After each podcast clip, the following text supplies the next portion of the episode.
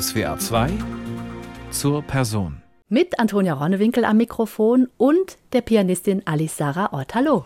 Hallo, ich freue mich sehr. Auch wenn jetzt gerade mal kein Lockdown ist, reisen wir ja noch nicht wieder so viel und frei. Das heißt, wir sind jetzt über Video zusammengeschaltet. Wir fangen den Ton bestmöglich ein, sprechen in den nächsten zwei Stunden über das, was Sie bewegt und erlebt haben in Ihrem Leben, obwohl Sie noch sehr jung sind, gerade mal Anfang 30. Sie blicken auf eine lange Musikkarriere zurück, haben mit 13 schon die ersten internationalen Wettbewerbe gespielt, sind ausgezeichnet worden als vielversprechendste Künstlerin. Und immer wieder mit dabei Musik von Frédéric Chopin. Frisch aufgenommen in diesem Jahr haben Sie das Nocturne S-Dur. Ein Lieblingsstück? Ähm, ich äh, mochte dieses Nocturne schon immer sehr gerne. Es ist komisch, weil ich das irgendwie in meinem Gehirn als ein Walzer abgespeichert habe und mich immer wieder dabei erwische, dass ich sage, dass es ein Walzer ist und nicht ein Nocturne. Und dann sind alle immer total verwirrt, wenn ich sage, ja, der, der Walzer Opus 9 Nummer 2. Und dann alle, alle schauen mich dann immer an und sagen, nein, du meinst eigentlich das Nocturne. Und das ist auch irgendwie das Lustige an diesem Stück, weil es für mich irgendwie eine Erinnerung an einen vergangenen Walze, an, an vergangene Tage auch darstellt. Und das sind so Momente, die, glaube ich, die Musik so menschlich machen.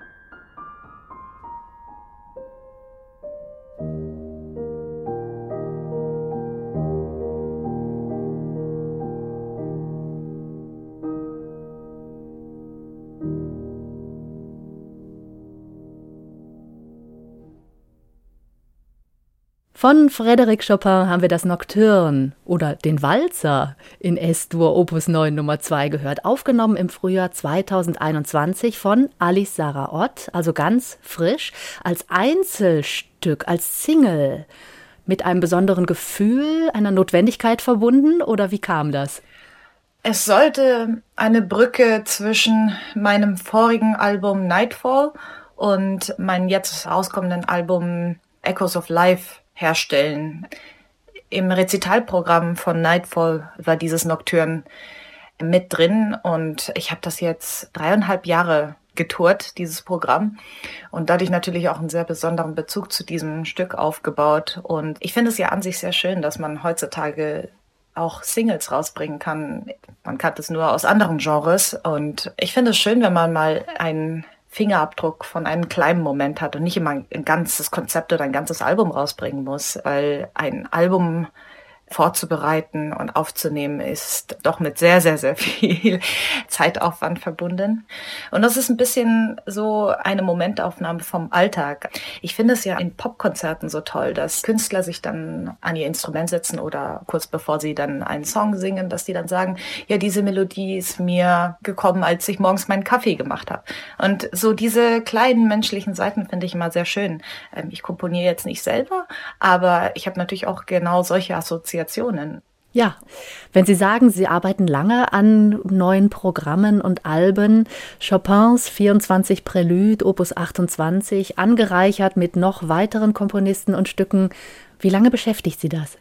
Ähm, also Echoes of Life ähm, hat mich jetzt schon die letzten zwei Jahre begleitet. Ich wusste, ich wollte unbedingt die 24 Präludes von Chopin aufnehmen. Ich hatte damals nur noch keine genaue Vorstellung davon, mit was ich es kombinieren wollen würde. Ich bin in den 30ern angekommen und wenn ich so ein bisschen zurückblicke auf das, was mich die letzten Jahre verändert hat, gibt es natürlich gewisse Reflexionen und Gedanken und die habe ich einfach in einem persönlichen Album zusammengestellt. Und das Schönste an diesem Album für mich ist, als ich zum ersten Mal diese Kombination mir durchgehört habe, habe ich gemerkt, dass es gerade die zeitgenössischen Werke sind, die äh, bestätigen, wie Chopins Musik noch genauso provokant, modern und äh, zeitlos ist und dass eigentlich klassische Musik, also Musik selbst zeitlos ist. Den Eindruck hatte ich auch. Sagen Sie nur kurz, was für Stücke, Komponisten haben Sie dazu genommen? Gibt es da musikalische Assoziationen? Das ist tatsächlich ein bisschen komplexer, weil manche Komponisten hatte ich gleich von Anfang an schon festgelegt gehabt für mich. Manch andere habe ich gefunden, als ich mich durch ganz viele Playlists durchgehört habe. Also für mich stand fest, am Anfang ist definitiv etwas mit Bach. Am Ende wollte ich unbedingt äh, Lacrimosa irgendwie mit einbinden von Mozart. Dazwischen wusste ich, ich wollte gerne Takemitsu drin haben. Und ich habe mir einfach extrem viel Musik angehört und auch einfach viel Gedanken gemacht und natürlich viel die Zeit von damals auch reflektiert und so kam dann irgendwie Francesco Tristano, Ligeti, ähm, was haben wir noch, Nino Rota, Avo Pert, äh, Toru Takemitsu, Chili Gonzales und dann genau am Ende mein eigenes Arrangement von Lacrimosa zustande. Also was mich musikalisch sehr gepackt hat, war tatsächlich diese Kombination der Chopin-Prälude 4 und 5 mit Musik von George Ligeti. Ich fand das passte unheimlich gut. Ich hatte gar nicht auf die Playlist geschaut. Ich wusste nicht, dass es Ligeti ist. Man hätte denken können, es geht weiter mit im Stil von Chopin eigentlich. Also das ich stecke natürlich emotional zu 200 Prozent darin und ich kann es auch gar nicht mehr anders hören. Für mich funktioniert es nur noch in dieser Kombination. Also ich habe natürlich die Stücke auch so platziert, dass es von der Tonart und musikalisch Sinn ergibt. Und das ist ja auch eine Art Choreografie. Und äh, das spielt für mich eine sehr, sehr, sehr wichtige Rolle, weil ich glaube, die Art, wie Menschen Musik erleben, sehr beeinflusst. Und dadurch hat natürlich jedes einzelne der Werke seinen Platz dort, wo es ist. Hören wir Chopin und Ligeti.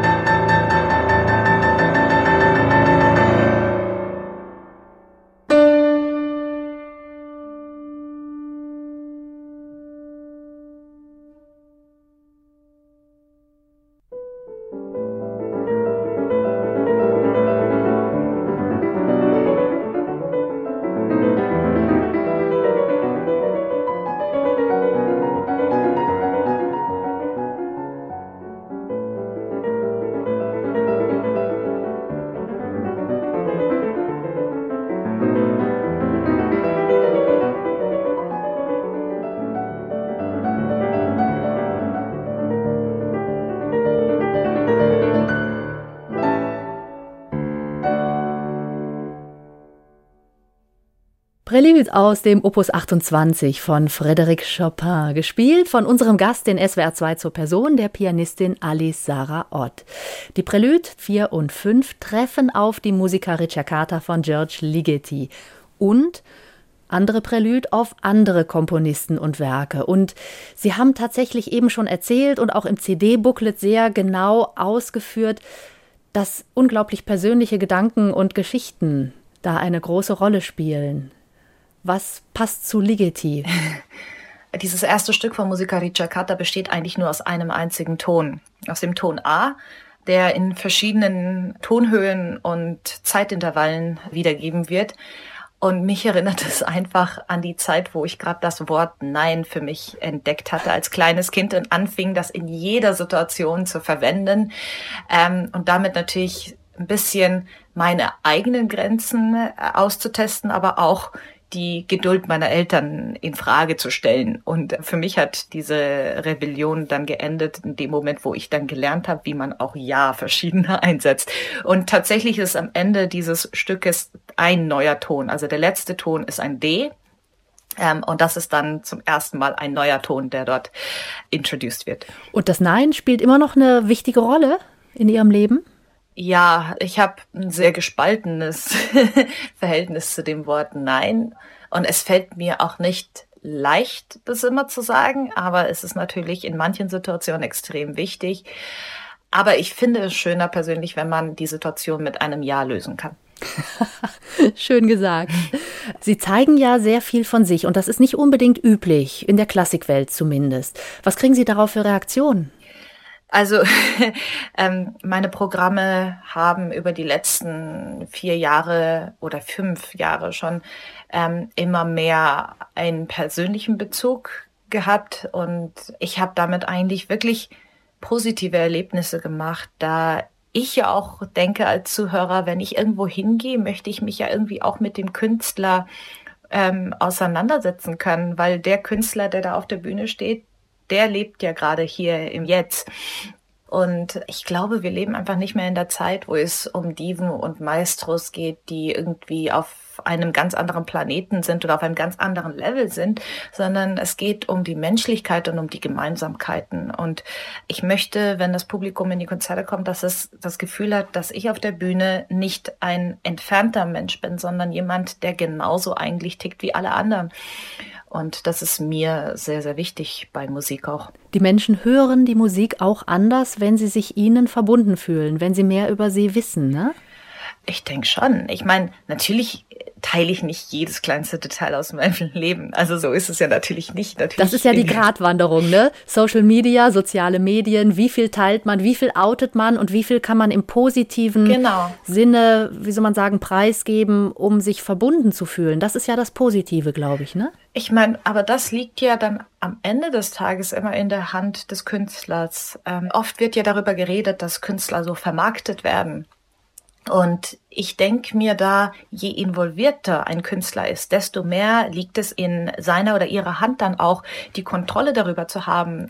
Also jetzt bei meinem neuen Album habe ich den Booklet-Text äh, komplett selber geschrieben, die Übersetzung auch selber gemacht.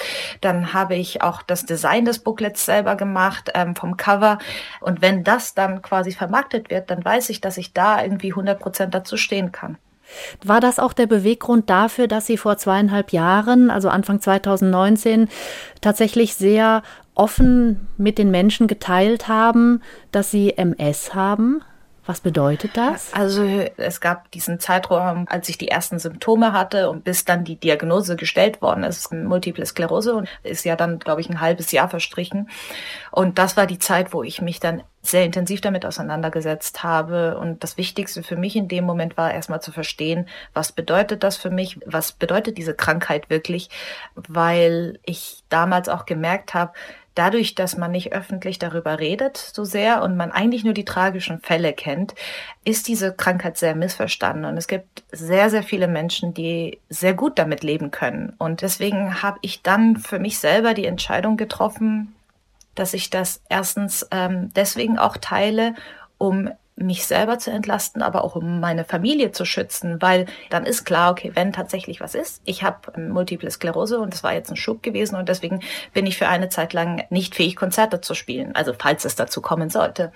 Das war für mich einfach die richtige Entscheidung.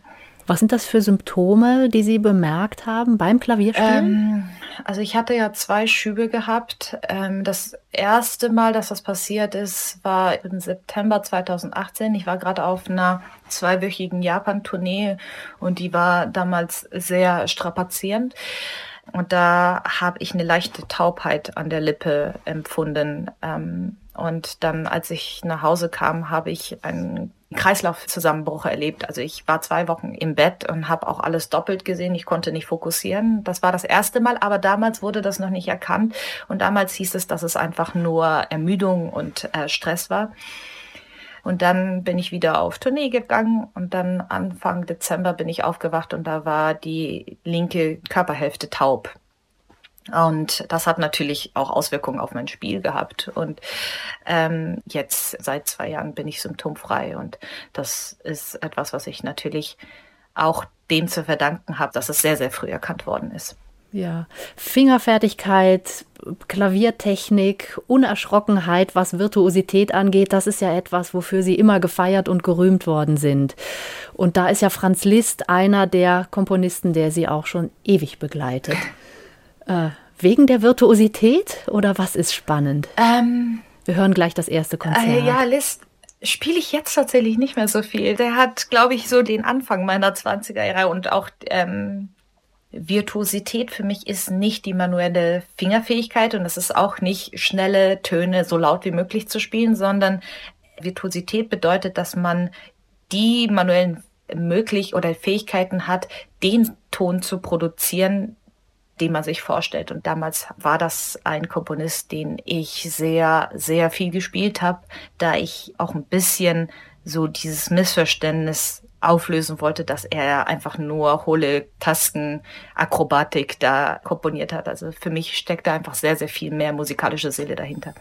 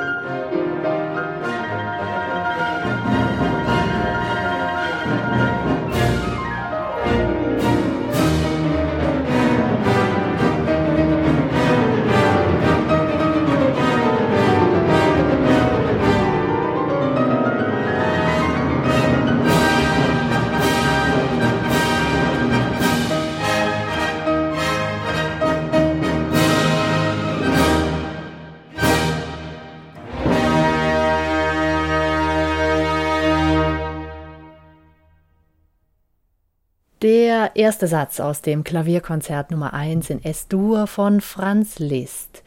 In SWR 2 zur Person hat gespielt die Pianistin Alice Sarah Ott zusammen mit den Münchner Philharmonikern unter Thomas Hengelbrock. Die Aufnahme ist von 2010, ihr erstes Konzertalbum. Ähm, Virtuosität, haben Sie gerade schon gesagt, da geht es mehr um die Musik als um die Technik. Ist es denn tatsächlich für Sie eine Gabe gewesen, das so umsetzen zu können oder ist das auch harte Arbeit? Viele gute Pianisten stöhnen bei Liszt und sagen, das ist trotzdem immer noch eine unglaubliche Arbeit am Klavier. Also ja, nichts ist leicht. auch, auch selbst die einfachste Musik ist nicht leicht. Oft ist ja gerade das Einfache viel, viel, viel schwieriger als das, was so komplex zu sein scheint. Liszt war ja selber ein extrem guter Pianist gewesen und dadurch liegt seine Technik eigentlich ganz gut in der Hand. Er hat sehr ergonomisch geschrieben. Jeder hat auch eine andere Hand. Also für mich zum Beispiel ist Rachmaninow etwas, was mir gar nicht gut in den Fingern liegt. Stimmt das eigentlich, dass Sie tatsächlich als Kind nie wirklich mechanisch Etüden gespielt haben, sondern direkt in die Musik eingestiegen sind? Ja, mein Lehrer damals äh, hielt nicht viel von diesen Klaviermethoden, wo man dann mit Czerny oder Hannon Klavierübungen einsteigt. Und er hat mir direkt die erste Invention von Bach aufgegeben. Und dann habe ich die ersten vier Jahre wirklich dann nur noch mit Bachs Musik verbracht. Und für mich war das natürlich total spannend, weil ich damals eine Zeit hatte, wo ich sehr gern Puzzle zusammengestellt habe. Und für mich war das ein sehr ähnlicher Vorgang, weil man ja eine Stimme hier hat und dann die nächste da und dann kommt ein Thema und dann kommt das Thema nochmal mhm. verändert und wenn man dann alles zusammensteckt, mhm. dann ergibt das ein großes Stück und das fand ich damals sehr, sehr spannend und ich bin eigentlich meinem Lehrer auch sehr dankbar dafür, dass wir so quasi das Instrument Klavier entdeckt haben. Ja, was hat Sie fasziniert am Klavier? Warum musste es unbedingt das Klavier sein? Ja, also meine Eltern haben mich ja zum Konzert von einem befreundeten Pianisten mitgenommen weil sie damals keinen Babysitter gefunden haben. Und ich weiß noch, also es sind auch wieder nur Bruchteile von Erinnerungen, aber ich weiß noch, ich saß in diesem Saal und da spielte ähm, der Freund meiner Eltern auf der Bühne und ich fand das so beeindruckend, weil um mich herum vielleicht 100 Leute saßen und alle mucksmäuschenstill waren für zwei Stunden. Und ich wollte damals auch einfach nur gehört werden und verstanden werden. Und ich dachte, okay, vielleicht, wenn ich diese Sprache, die derjenige auf der Bühne spricht, wenn ich die sprechen würde, dann würde man mir auch mehr zuhören oder mehr Aufmerksamkeit geben. Also es war so ein instinktives Bedürfnis. Und ähm, dann bin ich nachher zu meiner Mutter und habe ihr gesagt, ja, also ich will auch Pianist oder Pianistin werden. Und ja, das wollte sie erstmal nicht. Sie ist ja selber Pianistin. Sie ne? selber, ne? genau, Pianistin. Und sie dachte einfach, den Kindern sind ja noch alle Möglichkeiten gegeben und sie wollte einfach nicht diese Möglichkeiten einschränken, nur weil, weil sie halt auch Musikerin ist, dass wir halt den gleichen Weg ähm, ah. verfolgen. Also ich sage wir, weil meine drei Jahre jüngere Schwester auch Pianistin ist. Also irgendwie hat's, ist, ist der Plan meiner Mutter nicht so aufgegangen, aber wir haben das Archiv durchforstet und haben tatsächlich Aufnahmen gefunden aus ihrer Kindheit, aus der Grundschulzeit. Acht Jahre alt, fünf Jahre alt. Äh, Preisträgerkonzerte von Wettbewerben in München, wo sie geboren und aufgewachsen sind. Und da hören wir einfach mal rein.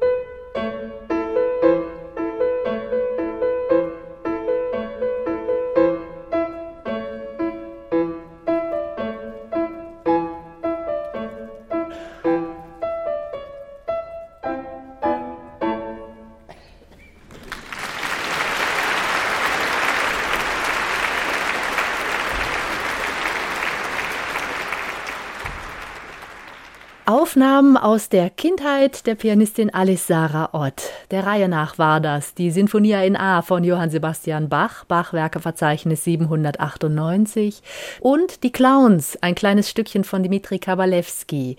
Da waren sie fünf Jahre und vier Monate alt. Das ist genau festgehalten worden, Alice Sarah Ott. Das ist lustig. Ähm, bei diesen Auftritten kann ich mich nur an den Kabalewski erinnern. Und ich habe den seitdem auch nie wieder gehört. Also es ist jetzt wirklich das erste Mal, dass ich das so anklingen höre. Ich kann mich beim Kowaleski noch daran erinnern. Das war im Herkulessaal, also zum allerersten Mal auf einer großen Bühne vor einem recht vollen Saal, glaube ich. Oder es kam mir damals so vor. Und man kann es ja hören, ich habe einen kurzen Aussetzer da und ich kann mich noch an diesen Moment erinnern, weil mir dann nochmal in dem Moment in Erinnerung gekommen ist, dass mir mein Lehrer beigebracht hatte, egal was passiert, irgendwie muss man wieder zurückfinden. Und anscheinend habe ich das danach ganz gut auf die Reihe gekriegt. Und äh, das hat wunderbar funktioniert. Oft ist es ja so, wenn, wenn mal so was passiert, dass man danach sogar ein bisschen entspannter ist. Ähm, ich hatte das irgendwie länger in Erinnerung, die Pause dazwischen, und das war dann doch kurz. Aber das wiederum zeigt, dass wenn man so etwas auf der Bühne erlebt, dass es einem immer viel schlimmer und auch zeitlich viel länger vorkommt, als es dann tatsächlich ist. Ja, Sie sind ja eigentlich durchweg bei Wettbewerben, in Konzerten immer eher jünger als alle anderen Teilnehmer, Teilnehmerinnen gewesen. Ist das eine besondere Situation für Sie gewesen? Können Sie sich da erinnern? Das Ding ist, ich rede nicht so gerne über Wettbewerbe, weil ich habe zwar an vielen Jugendwettbewerben teilgenommen, ich habe aber nie diese Laufbahn gemacht, wo ich dann an internationalen großen Wettbewerben teilgenommen habe. Ich habe aufgehört mit 15 oder 17, ich weiß es nicht mehr ganz genau. Warum? Ich habe Wettbewerbe auch nie als Wettbewerbe gesehen, so an sich. Der wichtigste Prozess stand, äh, fand immer vorher statt, in der Vorbereitung des Programms. Es ging nie darum, in der Musik gegen andere anzutreten oder besser als andere zu sein. Und darüber bin ich eigentlich sehr froh. Aber als ich 17 war, haben mein Professor und ich damals ein langes Gespräch gehabt und er hat mir gesagt, du bist jetzt im Alter, wo du anfangen kannst, an den großen internationalen Wettbewerben teilzunehmen. Ist das etwas, was dich interessiert? Und ich hatte natürlich damals auch schon das Glück, dass ich einige Konzertanfragen bekommen hatte und dass auch eine Agentur an mir interessiert war. Und dann habe ich für mich selber die Entscheidung getroffen, dass ich es auf einem anderen Wege versuchen möchte. Und was war denn für Sie wichtig, wenn Sie sagen, Sie haben sich bewusst entschieden, nicht diesen Wettbewerbsweg zu gehen, mhm. nicht diesen vielleicht gerade vorgezeichneten Weg in der klassischen Musikwelt, sondern Sie sind ja äh, tatsächlich bewusst eigene Wege gegangen, haben nach was gesucht? Ich weiß nicht, ob ich damals überhaupt nach etwas gesucht habe. Was ich aber jetzt im Nachhinein an der damaligen Zeit oder an meiner Ausbildung vermisse, ist, ich habe mich nie mit der Frage konfrontiert gesehen, was es bedeutet, eine künstlerische Identität zu haben. Und damals ist dann ja viel passiert. Also ich habe dann ein Management gehabt und dann habe ich äh, bin ich mit 19 zur deutschen Grammophon gekommen. Dann habe ich zwei Alben rausgebracht. Das ist natürlich erstmal viel passiert und das ist natürlich am Anfang alles sehr spannend und toll und dann kommt man überall hin und man ist überall das neue Gesicht und gleichzeitig werde ich ständig jetzt mit der Frage konfrontiert: Wer bist du eigentlich? Was möchtest du eigentlich? Wie siehst du dich eigentlich als künstlerische Persönlichkeit? Und das war etwas, was ich nie gelernt hatte, weil ich ja eigentlich immer nur die Reproduktion von etwas Vergangenen gelernt hatte, aber nie die Auseinandersetzung im Kontext der Zeit, in der wir leben. Genau, wie bringen wir das in unser Leben rein? Genau, ne? das ist und ja die Frage. Vor allem, weil es ja, wir ja uns ja ständig auch mit der Frage auseinandersetzen, wie schaffen wir es, ein breiteres Publikum zu erreichen? Wie schaffen wir verschiedene Altersklassen in den Konzertsaal zu bringen? Und das hat dann sechs Jahre lang gedauert, bis sich gewisse Gedanken manifestiert hatten, aber bis dahin war das wirklich so eine Zeit, wo sich das alles natürlich auch auf meine Konzerte ausgewirkt hat, auf die Art, wie ich gespielt habe, auf meine Alben. Also es sind, das sind so Alben, mit denen ich mich weniger auseinandersetzen kann aus der Zeit. Für mich persönlich ist das eine Zeit, in der ich überhaupt keine Identität hatte. Ja, und Sie sind da sehr offen unterwegs gewesen. Experimentell hat man das, glaube ich, genannt in der Klassikwelt. Wenn Sie also äh, mit Ihrem Pianistenkollegen aus Luxemburg, Francesco Tristano, wahrscheinlich auch ein guter Freund von Ihnen, ja, sich zusammen ans Klavier gesetzt haben, improvisiert haben. Multiinstrumentalisten wie Olafur Arnalds, den, den Isländer. Ähm, natürlich haben diese Kollaborationen auch sehr viel Einfluss auf mein Empfinden und meine Gedanken gehabt und diesen Widerspruch zwischen der Aufrechterhaltung der Tradition und andererseits dem Wunsch nach einem breiteren Publikum und dieser Widerspruch in der klassischen Konzertszene hat natürlich dann über die fünf, sechs Jahre immer mehr ähm, Veränderungswünsche in mir manifestiert. Hören wir mal zwei Beispiele, die vielleicht einen kleinen Horizont geben, in welche Richtungen Sie dann gegangen sind von dieser traditionellen klassischen Schiene aus. Francesco Tristano, der luxemburgische Pianist und Freund von Ihnen, der hat für Sie komponiert und was sie auch gemacht haben mit dem Isländer Olafur Arnalds. Sie haben versucht, Musik in unser Jetzt zu holen, ins Leben zu holen, zu mischen. Wir hören gleich ein Chopin-Stück zu mischen mit Regen, mit Geräuschen, mit Stimmen, also als wenn es irgendwie unter Menschen stattfindet, die nicht nur still und ehrfürchtig zuhören. Bei der Kollaboration mit Olafur Arnalds wollten wir weg von der Perfektion, von dieser Sterilität. Wir wollten einfach irgendwie ein bisschen mehr Menschlichkeit, ein bisschen mehr. Also, dass es nicht ganz so genau ist, ne? Ja, und ich bin ja damals nach Island geflogen und an einem Tag sind wir Barhopping gegangen. Also wir sind wirklich von Bar zu Bar gegangen und haben geschaut, ob es dort irgendein Instrument, also ein Klavier gibt. Und in manchen gab es halt alte Klaviere, die ganz fürchterlich gestimmt waren. Aber wir haben dann bewusst auf denen aufgenommen, weil das irgendwie irgendwie dann doch etwas sehr Menschliches oder diese Nicht-Perfektheit darstellt. Und das war so ein bisschen unser Ziel, weg von dieser Sterilität zu kommen.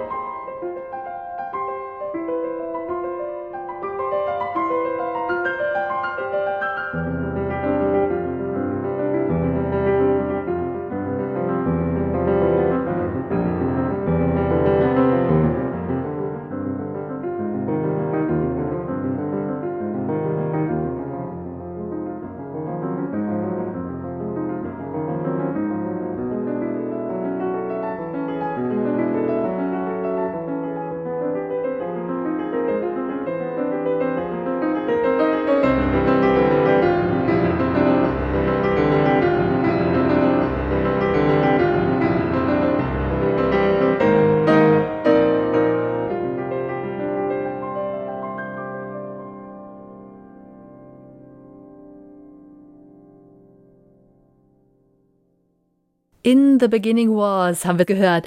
Ein Titel vom neuen Album der Pianistin Alice Saraot, Echoes of Life. Komponiert von ihrem Pianistenkollegen und Freund Francesco Tristano. Für Sie persönlich nehme ich an, Alice Saraot. Ne? Genau, da hatte ich Francesco gefragt, ob er nicht diesem Album eine Komposition widmen könnte. Genau. Und eine ganz andere Akustik. Chopin in einer isländischen Bar gespielt. Habe ich das richtig verstanden? Genau, in Reykjavik. Zusammen mit Olafur Arnalds. Ich finde, das macht die Musik zerbrechlicher und bringt sie irgendwie mehr zu mir. Dankeschön.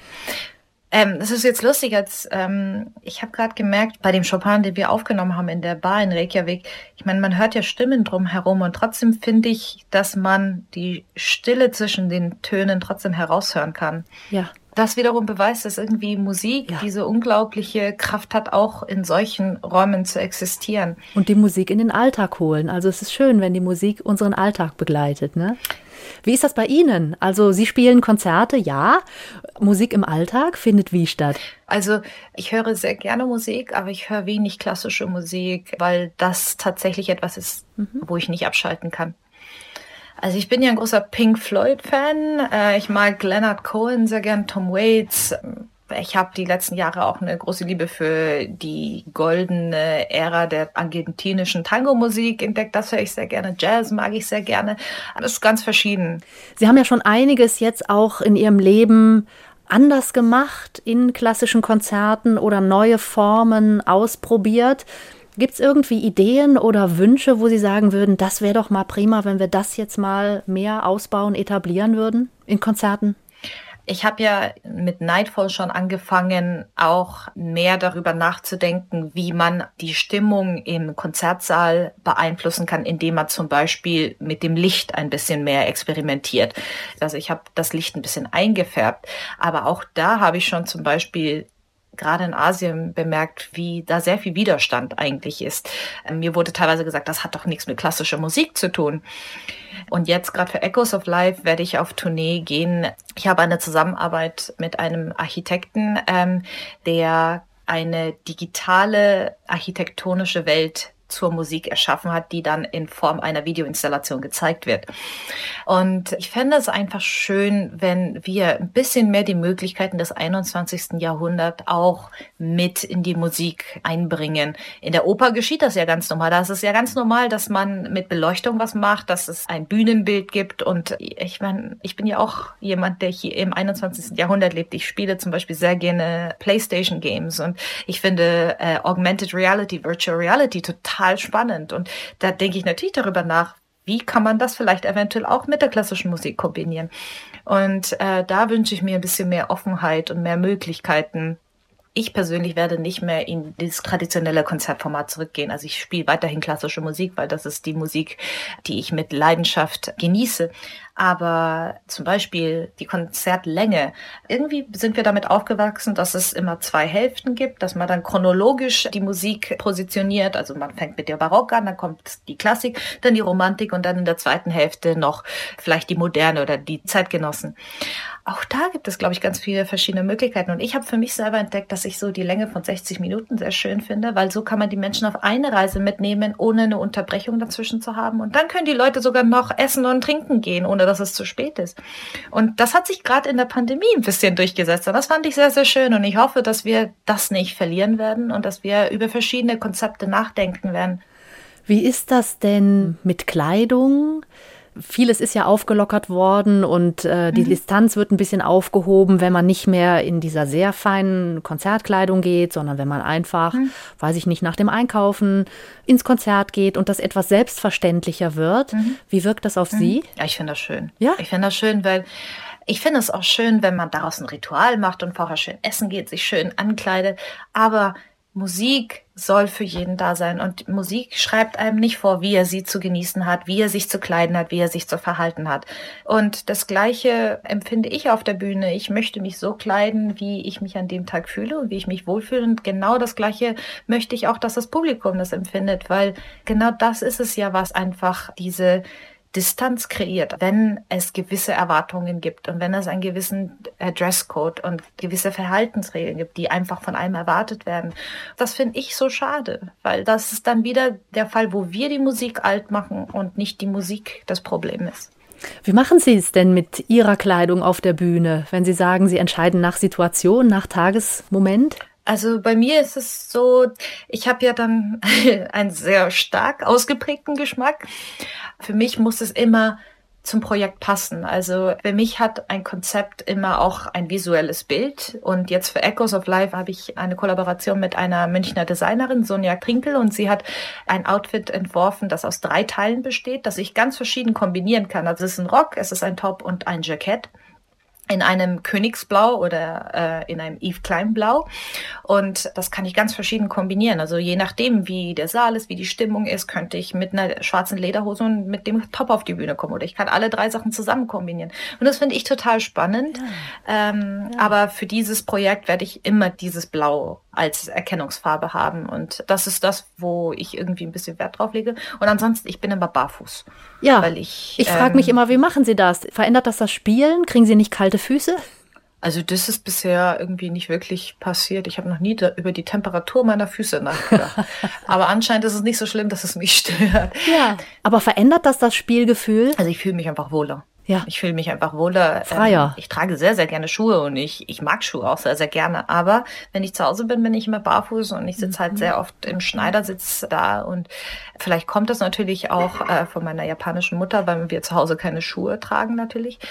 Und äh, wie muss ich mir vorstellen, dass Sie im Schneidersitz sitzen, am Klavier? Also wenn ich zu Hause übe, sitze ich tatsächlich im Schneidersitz einfach dort, weil äh, also erstens ist der Rücken dann auch immer ziemlich gerade, man hat eine ganz gute mhm. ähm, Haltung und beim Üben benutze ich wenig Pedal, daher klappt das gut und ich esse auch im Schneidersitz, also ich sitze meistens im Schneidersitz da.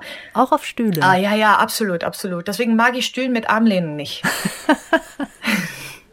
Wenn Sie sagen, Sie haben keine kalten Füße, wie ist das mit den Fingern? Für Pianisten ja auch beim Konzert immer eine sehr wichtige Frage. Habe ich kalte Finger oder nicht? Und wenn ja, wie kriege ich die ja. warm? Ja, das ist natürlich so ein ongoing problem. Ich habe damals alles probiert, irgendwie Handschuhe, Heizkissen und nichts hat irgendwie funktioniert, bis ich irgendwie durch Zufall für mich den Rubik's Cube, also den Zauberwürfel entdeckt habe und dann bemerkt habe, dass meine Hände immer warm sind, weil ich alle Finger benutzen muss und die gut durchblutet mhm. werden. Mhm. Und dadurch bin ich immer mit einem Rubik's Cube unterwegs. Allerdings verliere ich den ständig. Also ich habe sicherlich irgendwie schon 100 Stück nachgekauft. Die gibt's doch gar nicht mehr so verloren. leicht zu finden. Wenn sie vor dem Konzert sind und der Würfel ist weg, was passiert? Ja, dann habe ich ein Problem. also ich, ich habe meistens zwei mit mir. Hm. Und ich habe auch leider den Tick, dass ich den vervollständigen muss, bevor ich auf die Bühne gehe. Und es gab einmal eine Situation, ich, das war eine Elbphilharmonie in Hamburg. Da kam der Dirigent kurz vorher, als das Orchester schon anfing, auf der Bühne zu stimmen und hat den wieder durcheinander gebracht. Ich habe gesagt, mach das nicht, weil ich gehe nicht auf die Bühne, wenn der nicht vollständig gelöst ist. Und der hat es nicht ernst genommen. Und dann hat er den durcheinander gebracht und ich gesagt, tut mir leid, jetzt muss ich den wirklich lösen, weil so kann ich nicht auf die Bühne gehen. Und dann die Musiker nachher kam zu mir, warum habt ihr so lange gebraucht? Ja, ja tut mir leid. Das war Aber Sie sind doch bestimmt inzwischen sehr schnell mit dem Zauberwürfel. Ja, ich brauche schon noch 50 Sekunden, 55 Sekunden. Also so schnell auch nicht. Das ist die, ja verdammt schnell. Ja, aber die Weltmeister, die machen das ja in sechs Sekunden. aber seitdem rührt dieser Dirigent nicht mehr meinen Zauberwürfel an. Verblüffend, ne? Die Konsequenz von Alice Sarah Ott völlig unterschätzt.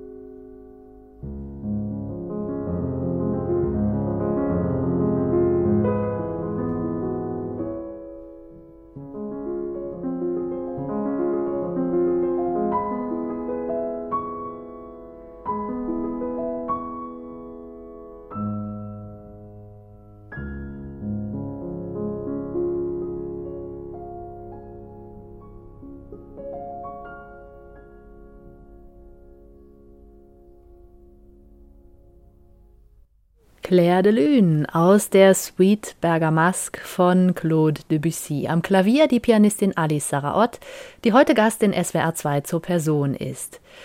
Mutig, sagen viele, ist Alice Saraot, wenn sie so bekannte Stücke spielen, die eigentlich niemand mehr so wirklich spielt, weil alle denken, die sind jetzt so bekannt, die kann man jetzt nicht nochmal spielen. Und sie machen das aber einfach und gehen da frisch dran. Für Elise, von Beethoven, La Campanella haben sie viel gespielt von Liszt oder eben Claire de Lune von Debussy.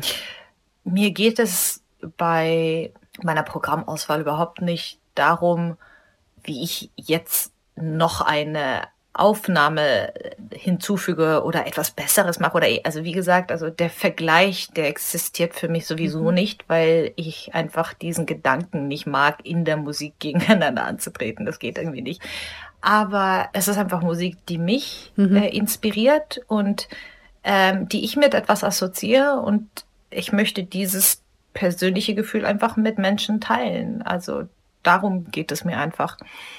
Und bei Claire de Lune war das tatsächlich auch lustig, weil natürlich wächst man mit diesem Stück auf. Aber man hat ja irgendwie immer so, so eine romantische Szene vor den Augen, wo es den See nachts gibt und dann scheint der Mond drauf und reflektiert.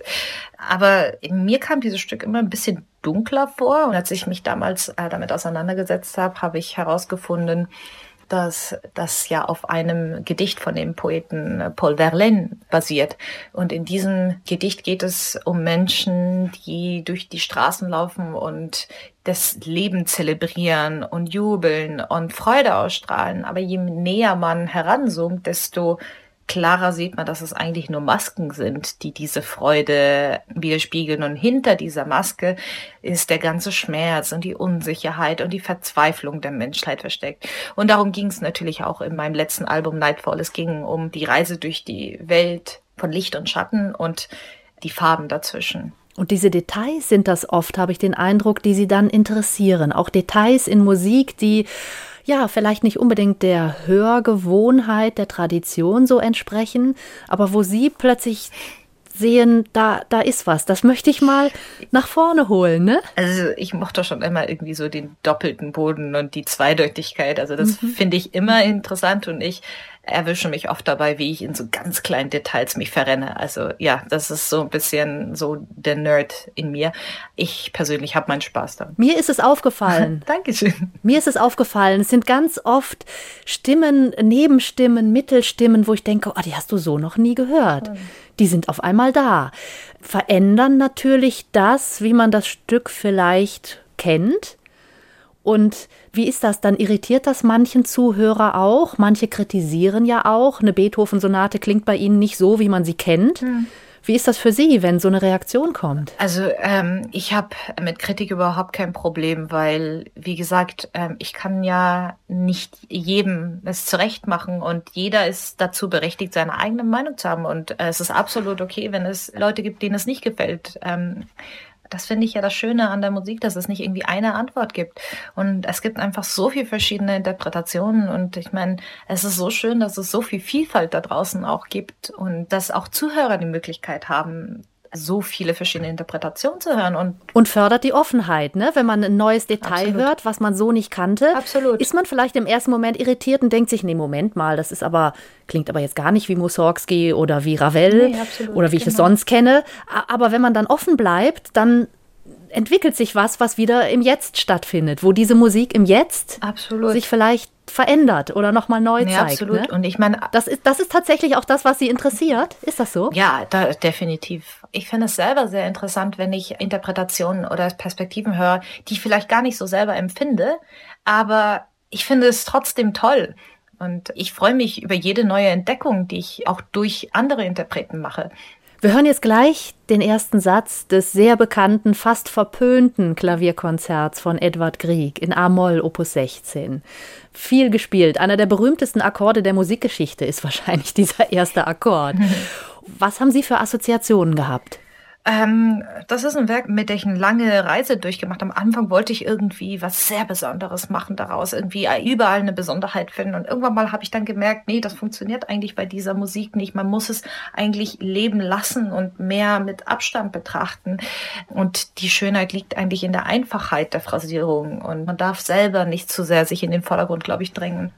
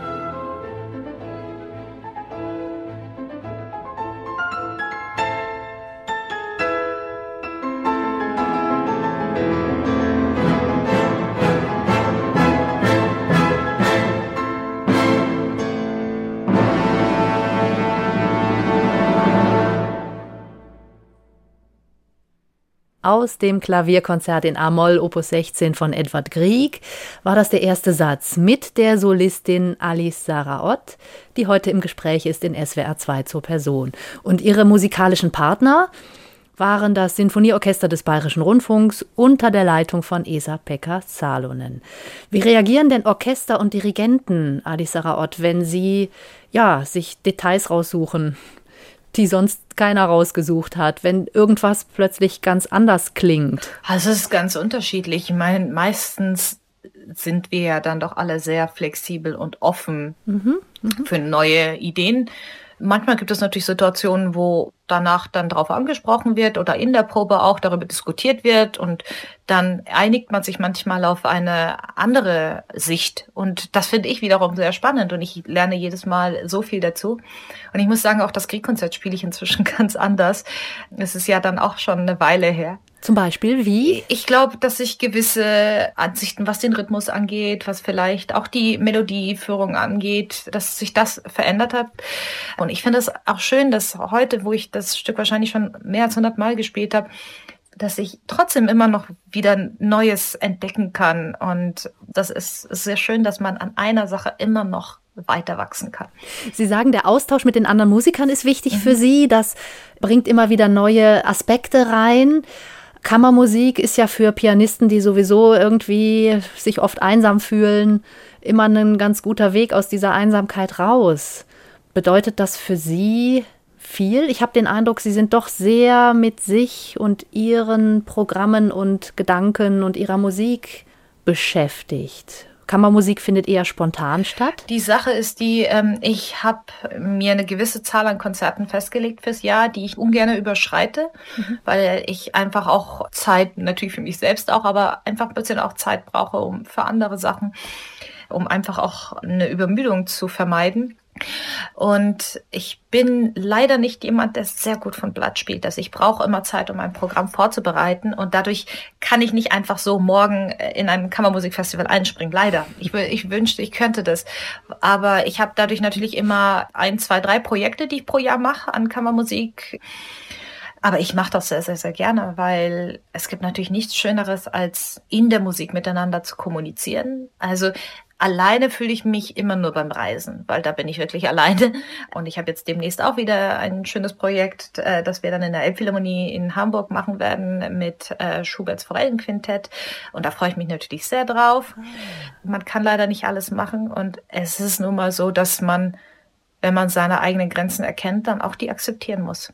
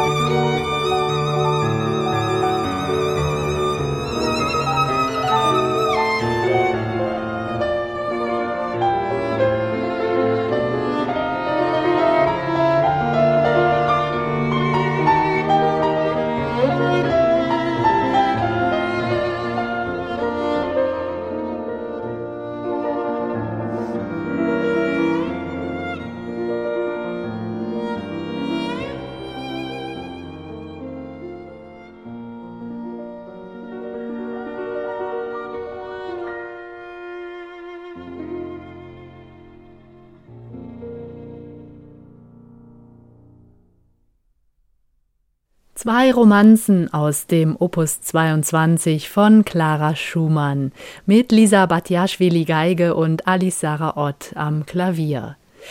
Ähm, wie ist das unter Solisten in der Musikwelt? Sie kennen sich, Sie tauschen sich aus? Ähm, ja, natürlich, man kennt sich auf jeden Fall. Mhm. Pianisten begegne ich nicht so viel, weil meistens ja dann es doch so ist, wenn der eine in dem Saal oder in der Stadt spielt, dann ist der nächste erst zwei oder drei Tage später dran. Also so begegnet man sich nicht so oft, außer man ist in so Städten wie London oder Paris oder Tokio. In Tokio, glaube ich, bin ich den meisten Freunden begegnet. Und es ist eigentlich wirklich schön, wenn ich dort ankomme, muss ich eigentlich nur im Internet schauen und dann sehe ich plötzlich, dass da irgendwie zehn Freunde von mir gerade in Japan gleichzeitig sind. Und das ist natürlich schön. Ähm, ähm, ansonsten, ich freue mich immer, wenn ich, äh, wenn ich Freunde und Kollegen ähm, äh, on the road treffe. Und äh, da fühlt man sich weniger allein. ähm, Jetzt reisen Sie ja viel, wenn nicht gerade Lockdown ist, sind international unterwegs erleben sehr viel kulturelle Vielfalt, erleben sehr viel menschliche Vielfalt. Das ist ja auch das große Thema unserer Zeit. Und sie thematisieren das auch für sich selbst in ihrem aktuellen Album Echoes of Life, Chopins 24 Prelude, Opus 28, bezogen darauf, ja, was ist Zugehörigkeit? Wann fühlt man sich nicht zugehörig? Was glauben Sie, was gehört dazu? Was würden Sie sich wünschen? Bei mir ist es auch ein bisschen so ein natürlich ein ambivalentes Thema, weil ich weiß eigentlich nicht, was wirklich Zugehörigkeit gehört, zumindestens was meine Nationalität oder was mein Aussehen angeht, weil meine Mutter ist ja Japanerin, mein Vater ist Deutscher. Ich bin in Deutschland geboren, hier aufgewachsen, habe nirgendwo anders gelebt und trotzdem werde ich jeden Tag in Deutschland mit der Frage konfrontiert, wo ich ursprünglich herkomme. Und das nicht anhand meiner Aussprache, weil ich ja ganz normal Deutsch rede, sondern anhand meines Aussehens. Und das war für mich früher die Realität. Die anderen wurden halt nicht gefragt. Ich wurde immer gefragt. Und bei mir war es auch immer so, wenn ich gesagt hatte, ich komme aus München, war das nicht zufriedenstellend, sondern es war immer erst die Antwort, meine Mutter kommt aus Japan, die dann zufriedenstellend war. Und dann habe ich auch immer gemerkt, dass mir eine Erwartung entgegengeworfen ist, die ich eigentlich gar nicht erfüllen kann, weil ich bin zwar zweisprachig aufgewachsen, ich habe auch Wurzeln in Japan, aber ich habe dort nie gelebt. Und gleichzeitig gab es mir auch immer das Gefühl, okay, ich gehöre nicht wirklich dazu. Und ich meine, das Gute an der Pandemie war natürlich, dass wir alle sehr viel Zeit hatten und auch vor vielen Themen einfach nicht wegrennen konnten. Und für mich war es einfach extrem äh, wichtig, dass ich mich mit dem Thema Rassismus auch mehr auseinandersetze, weil ich gemerkt habe, dass es so viele Facetten gibt, die ich selber noch nicht verstehe. Und auch so viele Gesten, aber auch Denkart und Weisen, mit denen ich aufgewachsen bin und die ich nie hinterfragt habe und wo ich selber auch Klischees ähm, reproduziere aber ich habe mich einfach ein bisschen dazu entschieden, auch meine Erlebnisse ein bisschen zu teilen, weil es natürlich auch andere Facetten davon zeigt. Und gerade die, die man sonst als harmlos empfindet, aber die trotzdem auch aus einem problematischen Gedankengut herauskommen. Was wünschen Sie sich? Wie sollen Leute Ihnen idealerweise begegnen? Also wenn man mich fragt, wer ich bin oder was ich mache, wo ich lebe, dann freue ich mich natürlich darüber, diesen Gedankenaustausch zu machen. Aber wenn ich gefragt werde, woher kommst du, dann weiß ich einfach, dass die Antwort, die ich gebe, nicht zufriedenstellend ist und dass, dass von mir etwas erwartet wird, was mich überhaupt nicht ausmacht. Ähm, und für mich war das natürlich auch eine lange Reise, weil am Anfang habe ich versucht, mich anzupassen, dazu zu gehören, irgendwie mich hineinzufügen. Das gleiche passiert ja in Japan genauso. Ich meine, Traditionen an sich können was Schönes sein, aber wenn man zu sehr an denen festhält, dann wird man ignorant gegenüber anderen. Und da fangen die ganzen Probleme einfach an. Und das hat sich natürlich jetzt auch in der Pandemie verschärft. Mir ist das viel mehr passiert, dass ich irgendwie als Chinesin abgestempelt werde, dass einfach ähm, äh, ich habe natürlich irgendwie hier nicht die Lösung dazu und ich bin natürlich selber noch dabei, sehr, sehr viel darüber zu lernen. Aber ich finde den Austausch sehr, sehr wichtig und ähm, der ist nicht immer einfach. Auch der ist nicht irgendwie einfach, weil das einfach ein Thema ist, das sehr, sehr fragil und emotional ist und wo Menschen sich ganz schnell angegriffen fühlen. Und ähm, ich wünsche mir einfach irgendwann mal eine Gesellschaft, in der man nicht anhand des Aussehens ausgegrenzt wird.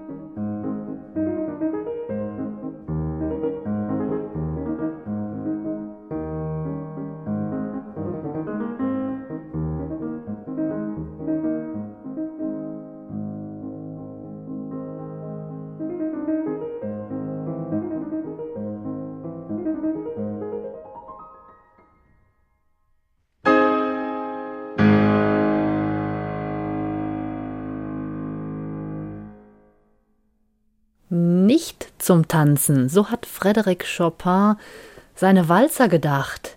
Alice Sarah Ott hat den Walzer Opus 34 Nummer 1 gespielt. Wären Sie einverstanden, nicht zu tanzen auf Chopins Walzer? Ich kann leider überhaupt nicht tanzen, deswegen könnte ich weder zu Chopins Walzer noch zu anderer Musik tanzen. Also ich habe überhaupt kein Rhythmusgefühl in den Beinen oder im Rest meines Körpers. Das ist irgendwie sehr, sehr komisch und anscheinend sehr schwer zu verstehen, weil alle sagen mal, du spielst doch Klavier, du musst doch Rhythmusgefühl haben, aber es funktioniert leider nicht.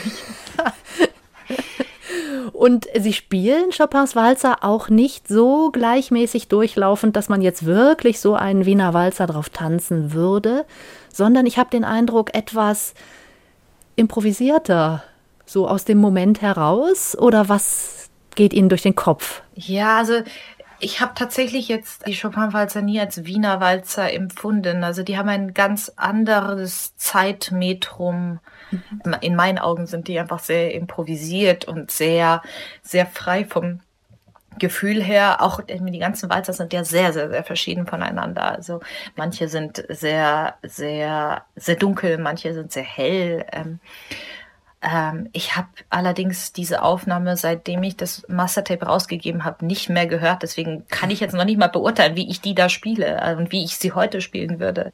Warum hören Sie Ihre eigenen Aufnahmen nicht? Ähm, also erstens, ich genieße den Aufnahmeprozess nie. Das ist etwas, was mir heute noch sehr fremd ist. Und zweitens denke ich irgendwie, Musik entfaltet sich ja einfach weiter und ich freue mich sehr, wenn diese Momentaufnahmen andere Menschen glücklich machen. Aber ich kann ja noch nicht mal meine eigenen Interviews mir anhören. Ich kann mir meine eigene Stimme nicht anhören. Also es ist immer, man hat dann irgendwie so ein gewisses Schamgefühl dem gegenüber. Äh, das gleiche mit den Aufnahmen. Ähm, ja, es geht für mich einfach weiter. Wie ist das denn mit dem eigenen Stück, das Sie komponiert haben? Wir schließen den Bogen, kommen zurück zu Ihrem aktuellen Album Echoes of Life. Das endet mit Musik von Alice Saraot. Lullaby to Eternity, also ein Wiegenlied in die Ewigkeit hinein, basierend auf Fragmenten von Mozarts Requiem, Lacrimosa, tränenvoll. Das ist ja eigentlich traurig. Nein, es ist gar nicht traurig für mich. Also das 24. Prälude von Chopin endet ja sehr düster und voller Schmerz und Verzweiflung. Und ich wollte nicht, dass das am Ende des Programmes steht, zumal wir auch mhm. gerade hoffentlich aus einer Pandemie kommen und ich glaube, wir brauchen dann was Lebensbejahendes.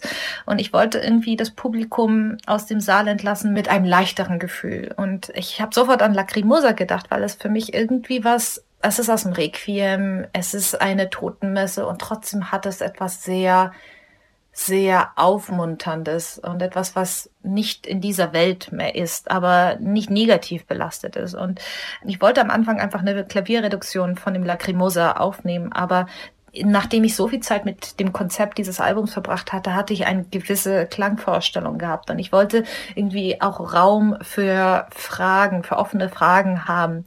Und dann irgendwann mal dachte ich mir, okay, ich mache mein eigenes Arrangement daraus, was dann einfach nur auf Fragmenten, aus Bruchteilen vom Lacrimosa äh, basiert, zumal Mozart das auch nie zu Ende vollbracht hat. Er hat nur die ersten acht Takte geschrieben und dann ist er leider verstorben. Und es heißt einfach äh, Lullaby to Eternity, weil es geht ein bisschen um die Frage äh, der Mortalität, Immortalität, also Sterblichkeit, Unsterblichkeit, der Endlichkeit, der Unendlichkeit. Es gibt ja so viele Sachen, die wir nicht begreifen oder die wir nie begreifen werden.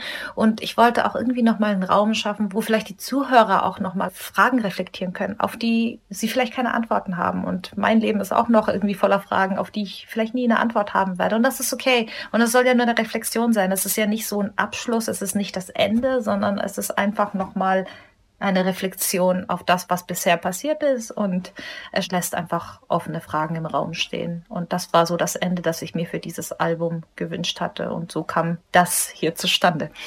Hören wir in dieses Ende rein. Also die letzten Präludes der 24 aus Opus 28 von Frédéric Chopin und dann am Schluss von Alice Sarah Lullaby to Eternity.